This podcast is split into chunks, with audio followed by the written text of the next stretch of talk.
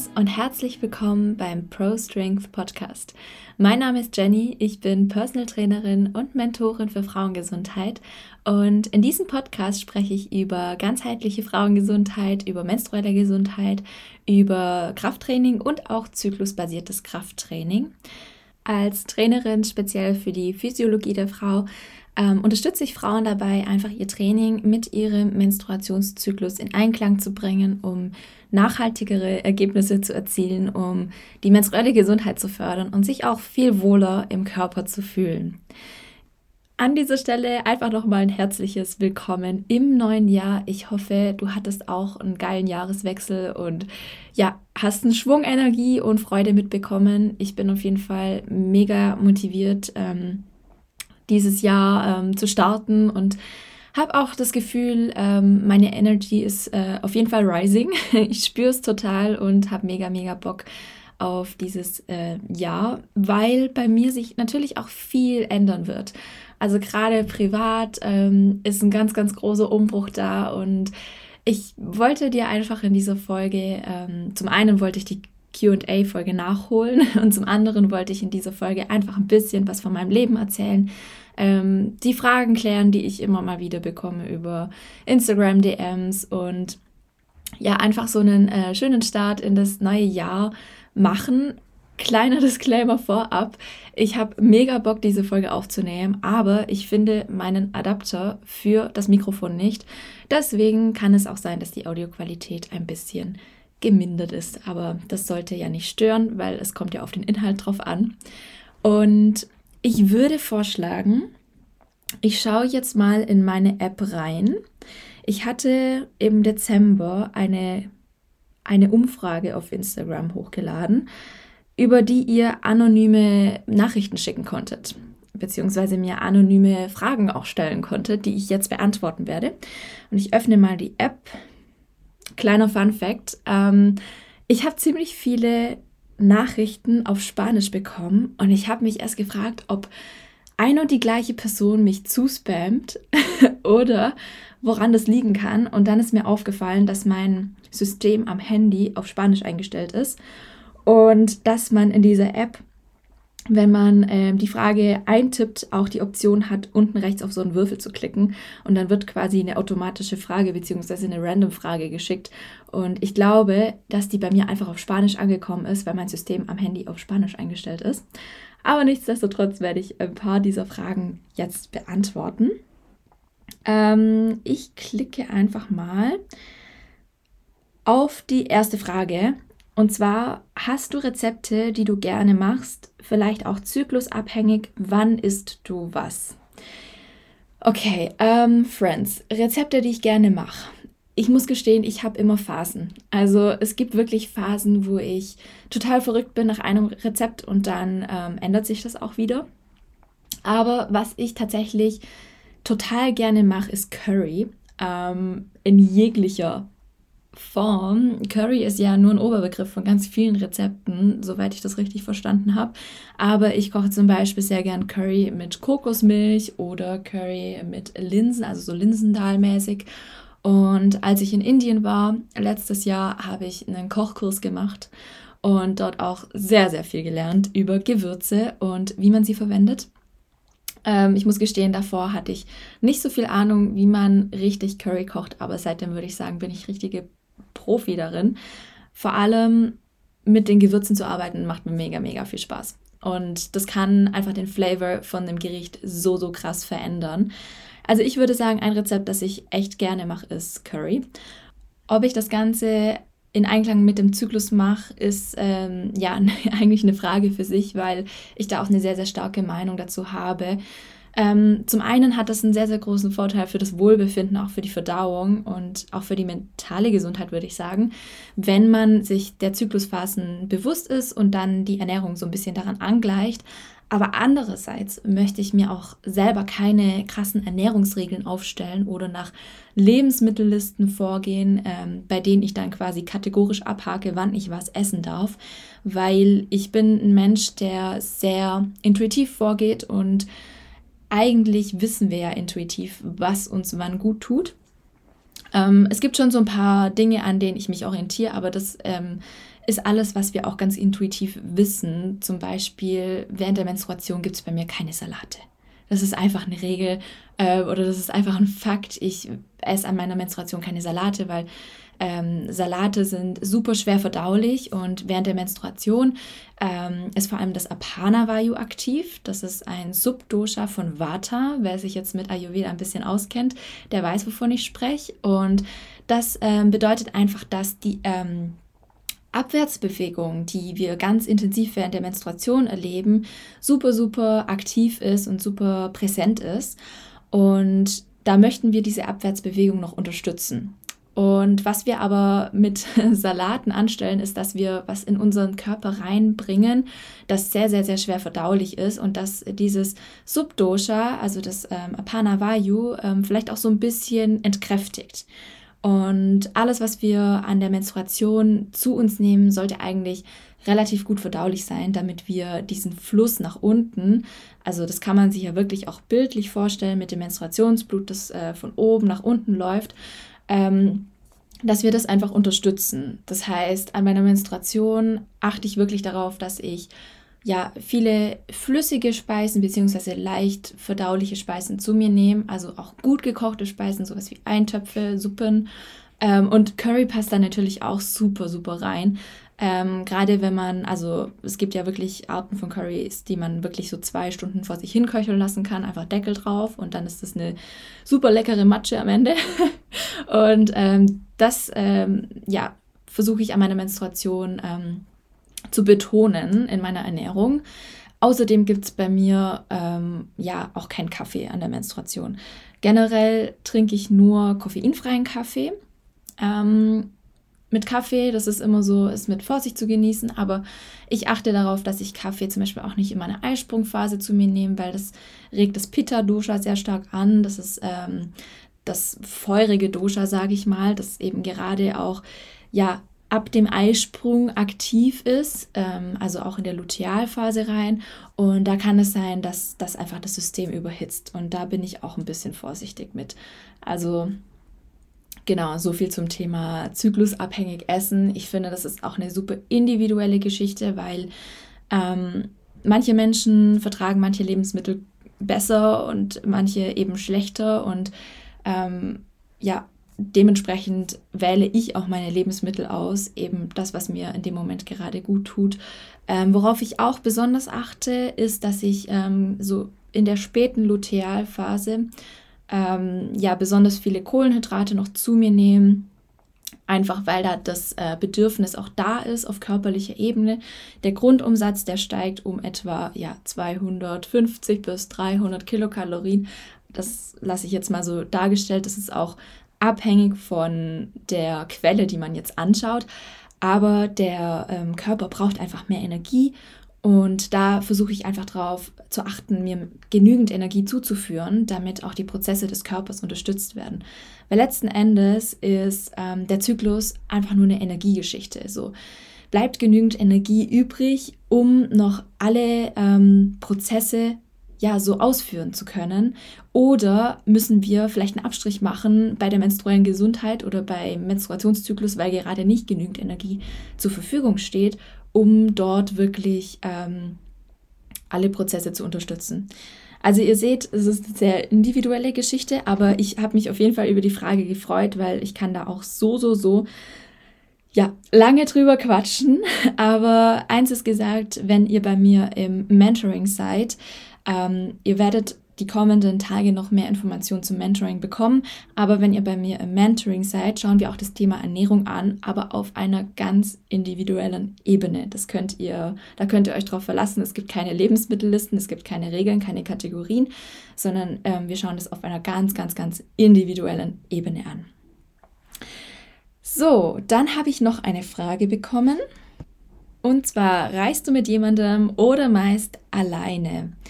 Hm, ich würde sagen, das ist so 50-50, beziehungsweise es kommt auf die Intention der Reise drauf an. Also ich genieße es total, alleine zu reisen und ich habe sehr, sehr viele Reisen alleine gemacht und sehr, sehr positive und richtig coole und geile Erfahrungen gemacht. Einfach mit anderen Menschen, neue Menschen kennengelernt, neue Kulturen kennengelernt. Ähm, ich genieße es total, aber es kommt einfach ganz darauf an. Ich bin tatsächlich auch viel mit meinem Partner unterwegs. Ähm, wir müssen uns das einfach immer so einrichten, dass es für beide Seiten passt und manchmal ähm, passt es für ihn nicht, aber ich möchte gehen oder andersrum. Also wir sind da relativ locker. Äh, zum Beispiel letztes Jahr war ich in Bali. Das war eine Reise, die ich alleine gemacht habe weil ich dort eine Ausbildung zur Yogalehrerin gemacht habe und mir es einfach wichtig war, die Zeit äh, für mich zu genießen im Ausland und diese Erfahrung für mich zu machen und einfach auch diese Transformation oder die, diese Entwicklung, ähm, diesen Prozess, äh, Yogalehrerin zu werden, einfach alleine zu genießen und einfach auch viel innere Arbeit zu machen während dieser Zeit. Und Trotzdem genieße ich es, mit meinem Partner unterwegs zu sein. Wir haben uns zum Beispiel, als ich dann von Bali Richtung Deutschland zurückfliegen wollte, in der Mitte getroffen, und zwar in Indien, und haben beschlossen, dass wir dort noch gemeinsam Urlaub machen und äh, gemeinsam das Land bereisen. Und das habe ich genauso genossen. Ähm, er hat sich dafür extra Urlaub genommen. Ich hatte sowieso frei und in dem Sinne hat es einfach gepasst. Ist nicht immer so easy, vor allem wenn eine Person äh, im Angestelltenverhältnis berufstätig ist und die andere, so wie ich eben, ähm, relativ frei ist in der Zeiteinteilung. But we make it work und es ist letzten Endes auch nur eine Frage der Prioritäten. Dazu muss ich auch sagen, das Reisen ist für mich eine absolute Priorität. Ähm, ich werde auch oft gefragt, wie ich das finanziere ich würde sagen, ich habe nicht unbedingt mehr Geld zur Verfügung als andere Menschen. Es ist einfach nur meine Priorität und nach außen hin wirkt es einfach so, als hätte ich vielleicht irgendwie Sonderprivilegien, aber das stimmt einfach nicht. Das ist, glaube ich, eine ganz gute Überleitung zur nächsten Frage und zwar lautet die, warum pendelst du immer zwischen Deutschland und Spanien hin und her? Diese Frage wurde tatsächlich öfter gestellt und ich werde sie jetzt einfach in aller Ausführlichkeit beantworten, damit ihr mich einfach alle mal in Ruhe lasst. ähm, und zwar ist es so, dass ich äh, Deutsche bin, also ich bin in Deutschland geboren und mich äh, irgendwann dazu entschieden habe, in Spanien zu wohnen und zu leben. Und das ist ein Prozess, der tatsächlich äh, sich über längere Monate gezogen hat, bis ich ähm, wirklich fest sagen konnte, okay, ich habe jetzt eine Wohnung in Spanien und ich lebe hier. Ähm, das hat ganz schön lang gedauert. Und interessanterweise hat es auch für meinen Kopf mega lange gedauert, diesen Switch zu machen. Für mich war das immer klar, ich will äh, irgendwo im Ausland leben, beziehungsweise ich will dort leben, wo ja das ganze Jahr warm ist, ähm, wo Palmen wachsen, wo ich Meer in der Nähe habe, wo ich ähm, im Süden bin einfach. Dass ich mir aber so schwer tun würde, fix zu sagen, bye bye Germany, hätte ich nicht gedacht. Ähm, und tatsächlich war das ein Prozess, der sich über längere Zeit gezogen hat. Alles hat angefangen mit einem Praktikumsplatz bzw. einem Job, den ich auf den Kanarischen Inseln hatte, in Fuerteventura, in einem Sporthotel als Fitnesstrainerin. Die Intention dahinter war eigentlich, erstmal reinzuschnuppern, wie mir das gefällt, im Ausland zu arbeiten, ob mir so ein internationales Setting in einem Sporthotel mit internationalen Gästen auch ähm, gefällt und ob ich mir das als Berufsperspektive für die Zukunft vorstellen könnte. Man muss dazu sagen, mein Spanisch bzw. die Ausgangssituation meiner Spanischkenntnisse war jetzt nicht so der Burner. Also diejenigen, die mich kennen, die wissen, dass ich in der Schule Spanisch hatte, es aber abgewählt habe nach drei Jahren und das, glaube ich, mit der Note 5. Also ich war wirklich nicht gut in Spanisch, aber dadurch, dass ich dann später meinen Partner kennengelernt habe, der Spanier ist, hatte ich ziemlich viel intrinsische Motivation, die Sprache zu lernen. Und ich würde sagen, das Praktikum hat mich dann wirklich so in die Realität katapultiert und mir wirklich sehr viel auf sprachlicher Ebene in sehr kurzer Zeit beigebracht, wofür ich auch super, super dankbar bin. Also viele meiner Kollegen waren eben gebürtige Spanier bzw von den Kanarischen Inseln und es war auf jeden Fall eine mega, mega coole Erfahrung und ich habe da wirklich in dieser Zeit mich gut eingelebt und wollte auch gar nicht mehr, ich hatte nicht das Bedürfnis mehr zurück nach Deutschland zu gehen.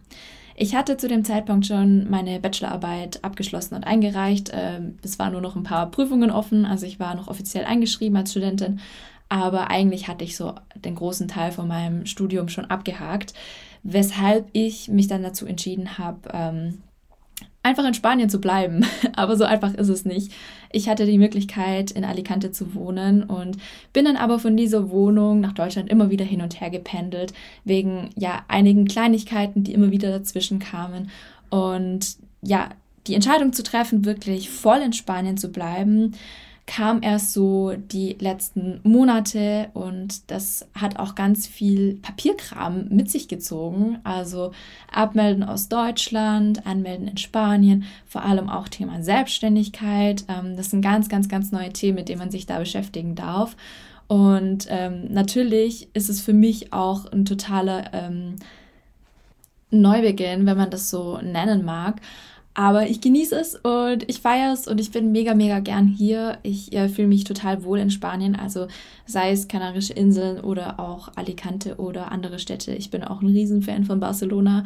Ähm, ich bin da total gerne und bin mittlerweile mit meinen Spanischkenntnissen auf einem Stand, wo ich sage, hey, ich bin super confident. Ähm, weil ich kann ausdrücken, was ich möchte. Ich kann Geschichten erzählen, ich kann coole Unterhaltungen führen und ich fühle nicht mehr diese Sprachbarriere. Und das ist einfach auch ein Riesenpunkt, den man bedenken muss, wenn man in ein neues Land zieht, weil das nimmt einem so ein bisschen den Druck raus. Ich weiß, ich kann äh, zu den Ämtern fahren und ich kann den Leuten dort erklären, was mein Problem ist oder ich kann Anträge ausfüllen. Ich, ich verstehe es einfach. Und das führt mich auch schon zum nächsten Punkt. Ähm, einer, ein weiterer Grund, weshalb ich mich fix dazu entschieden habe, in Spanien zu bleiben, ist einfach, da ich mich für ein Masterstudium hier entschieden habe das natürlich auch auf Spanisch sein wird, wo ich schon minimal aufgeregt bin, aber auch maximal hyped. Ähm, es geht um Medicina, Nutrición y Salud Hormonal en la Mujer, was bedeutet Medizin und Ernährung für hormonelle Gesundheit bei Frauen ich musste nicht lange überlegen, ob ich mich dort einschreiben möchte oder nicht, weil für mich war es einfach klar, das ist, das ist perfekt, das ist ähm, der Topf zu meinem, nee, der Deckel zu meinem Topf, das ist der nächste Schritt in meinem Weg und das ist genau das, was mich interessiert und genau das, worin ich auch meine Expertise noch weiter ausbauen möchte. Äh, weswegen ich super, super happy und dankbar bin einfach für die Möglichkeit, ähm, diesen Master jetzt zu machen. Und wie mein Weg weitergeht, kann ich an dieser Stelle auch gar nicht sagen. Aber deswegen ist für mich dieses Jahr 2023 auch ja ein Jahr des Neubeginns, der Veränderung, ähm, des Fortschritts. Ähm, ich weiß, dass dieses Jahr ein sehr prägendes Jahr sein wird und ich bin auch unfassbar dankbar, das mit euch teilen zu können, weil ihr seid ein Teil von meinem Weg alle, die den Podcast hören. Ihr seid ein Teil von meinem Weg. Und an dieser Stelle einfach danke, danke, danke, danke. Ganz viel Liebe geht raus. Ja, ich glaube, ich habe jetzt grob äh, die Frage beantwortet, weshalb ich immer zwischen Deutschland und Spanien hin und her pendle. Wobei ich in Zukunft hoffentlich weniger oft nach Deutschland ähm, fahren, fliegen werde, weil ich dort nicht mehr so viele Ankerpunkte habe wie noch letztes Jahr. Aber wir werden sehen. Kommen wir zur nächsten Frage. Was ist dein Trainingssplit zurzeit? Mein Trainingssplit zurzeit ist ein Oberkörper-Unterkörper-Split. Das bedeutet, ähm, ich habe eine Session Oberkörper, dann habe ich eine Session Unterkörper und dann mache ich Rest Day. Dann wieder Oberkörper, Unterkörper, Rest Day. Ähm, das Ganze mache ich nicht auf einer Weekly Basis, also ich orientiere mich da nicht an einer Kalenderwoche und sage, okay, ich mache immer montags das, immer dienstags das, sondern es ist ein System, bei dem ich mich an meinem Menstruationszyklus orientiere. Ähm, kurzer Einschub auch an dieser Stelle. Mir ist kürzlich aufgefallen, dass das Wort zyklusbasiertes Training ein bisschen unglücklich formuliert ist, weil ja, wir können unser Training nicht strikt nach dem Menstruationszyklus planen, weil wir den Menstruationszyklus nicht konkret vorausplanen können. Ja, also wir können unseren Eisprung zum Beispiel nicht vorausplanen, der findet einfach statt, wenn er stattfindet. Wir wissen zwar, in welchem Fenster er stattfinden könnte, aufhand von Prognosen und der Datenlage, die wir davor schon gesammelt haben, aber wir wissen es eben nie zu 100 Prozent. Genau, deswegen, ähm, ich orientiere mein Training an dem Zyklus. Jetzt wieder zurück zu dem System. Ich mache das Ganze, bis ich meinen Eisprung gemessen habe. Ab der Messung meines Eisprungs ähm, gibt es noch zwei, drei Trainingseinheiten in dieser Reihenfolge. Und wenn ich dann in die späte Lutealphase gehe, ähm, ja, reduziere ich meine Trainingstage und ähm, ja, mache ein paar mehr Rest-Days. Während meiner Periode sind strikt trainingsfreie Tage. Das bedeutet der erste, zweite und manchmal auch der dritte ähm, ja, Tag meiner Periode sind komplett trainingsfrei. Und dann steige ich wieder ein mit meinem Training. Von den Oberkörpertagen und Unterkörpertagen gibt es immer zwei verschiedene Varianten, die ich im Wechsel mache. Ähm, jeder Oberkörpertag hat einen bestimmten Schwerpunkt. An einem Tag ist der Schwerpunkt eben Brust, am anderen ist er Rücken. Betonung auf Schwerpunkt. Ich mache trotzdem den ganzen Oberkörper. Und das gleiche gilt auch für die Beine. Also da gibt es auch einfach immer einen Schwerpunkt, den ich gelegt habe, zum Beispiel Gluteus oder ähm, Quadrizeps. So, und jetzt habe ich schon 20 Minuten gelabert und erst vier Fragen beantwortet. Also ich würde vorschlagen, zwei Fragen beantworte ich noch. Ich schaue mal wieder in meine App rein. Ah, okay, das ist was auf Spanisch. Tu peor hábito. Meine schlechteste oder ja, schlimmste Gewohnheit. Hm, schwierig. Ich würde sagen, die allerschlechteste Gewohnheit ist tatsächlich Mindlessness auf Instagram scrollen. Und Memes, Hunde-Memes, beziehungsweise Videos von Hunden zu verschicken.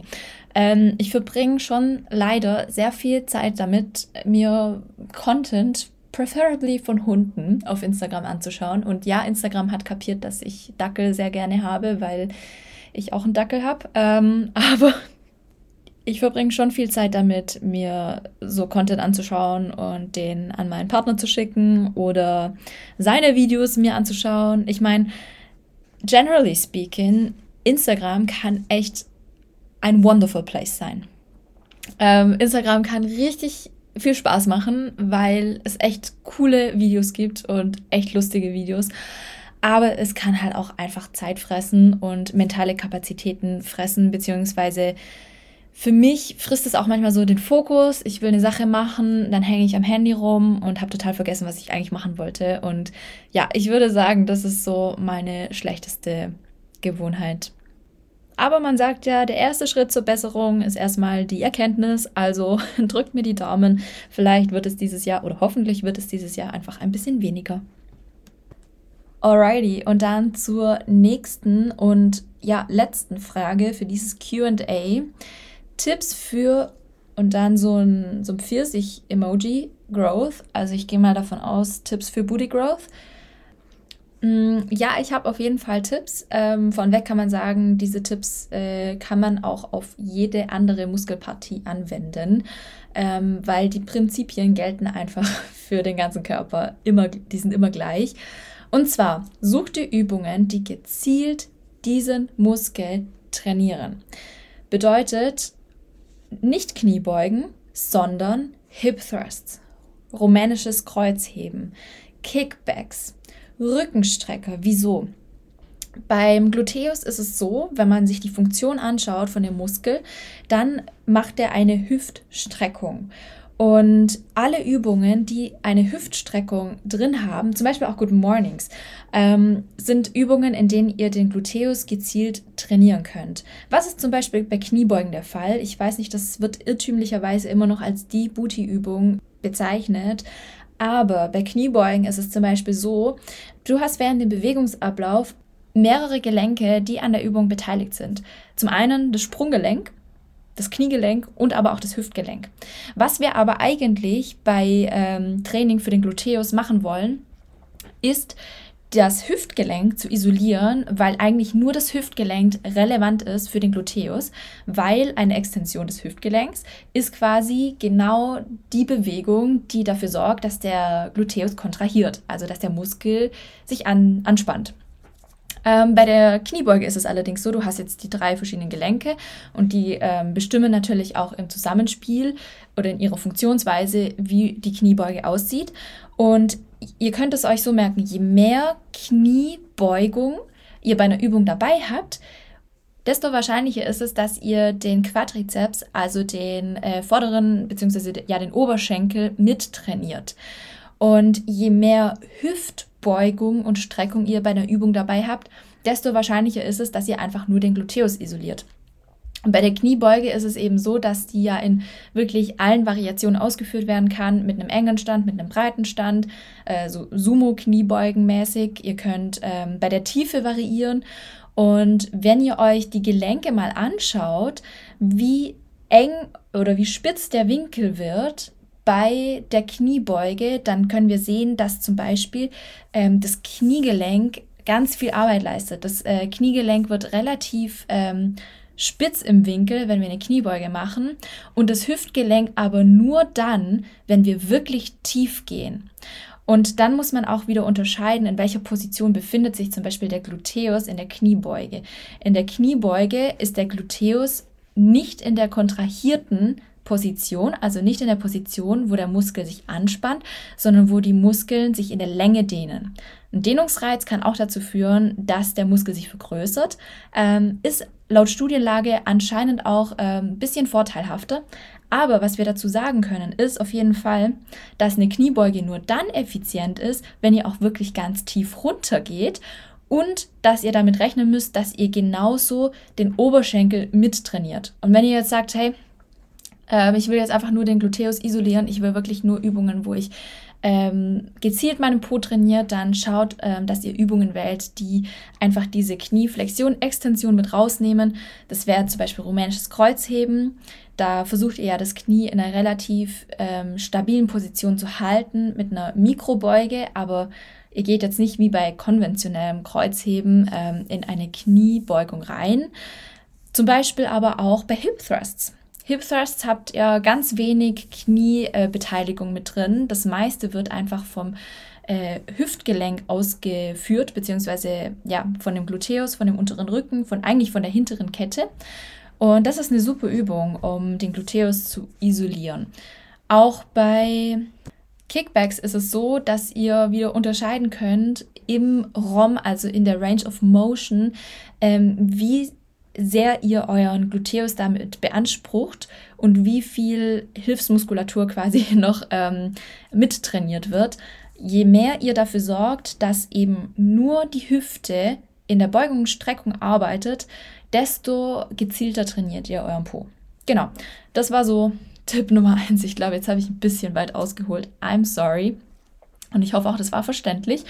Ähm, Tipp Nummer zwei ist, ähm, limitierender Faktor von Muskelwachstum ist einfach immer die Aminosäurenverfügbarkeit.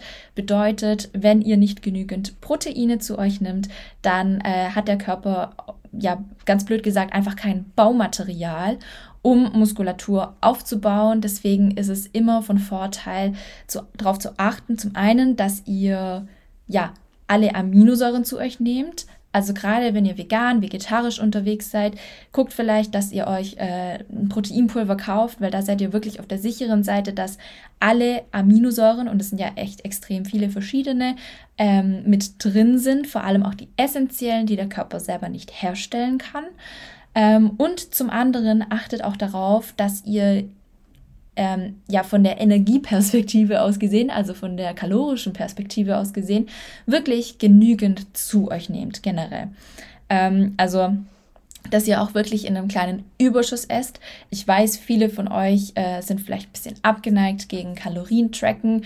Ich bin da auch immer ähm, ja vorsichtig mit dem Thema, weil ich weiß, dass es einfach ungesundes Essverhalten triggern kann, weil es ähm, ja einem schon auch diese Kontrolle über das Essen und das Essverhalten gibt und das vielleicht dazu führen kann, dass ja ungesundes Essverhalten dadurch entsteht oder gefördert wird.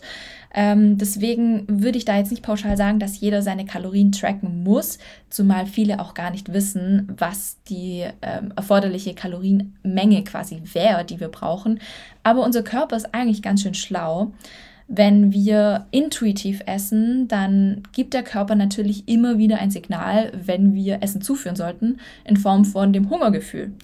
Und das bedeutet einfach, dass wenn ihr ein bisschen in einem Kalorienüberschuss essen wollt, dass ihr schaut, dass ihr nicht in dieses Hungergefühl reinkommt und on top noch mehr esst.